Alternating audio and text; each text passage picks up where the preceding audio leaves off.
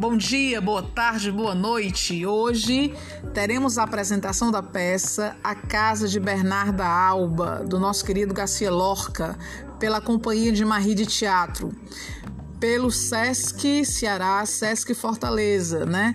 Pela campanha Tudo em Casa, Fé Comércio.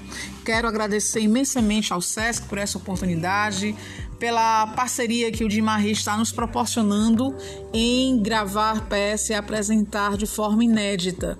Sintam-se todos convidadas e convidados. Nesses tempos de pandemia, em que os teatros são os primeiros a fechar e com certeza serão os últimos a abrir. Tudo de bom e viva o teatro, vamos ao teatro!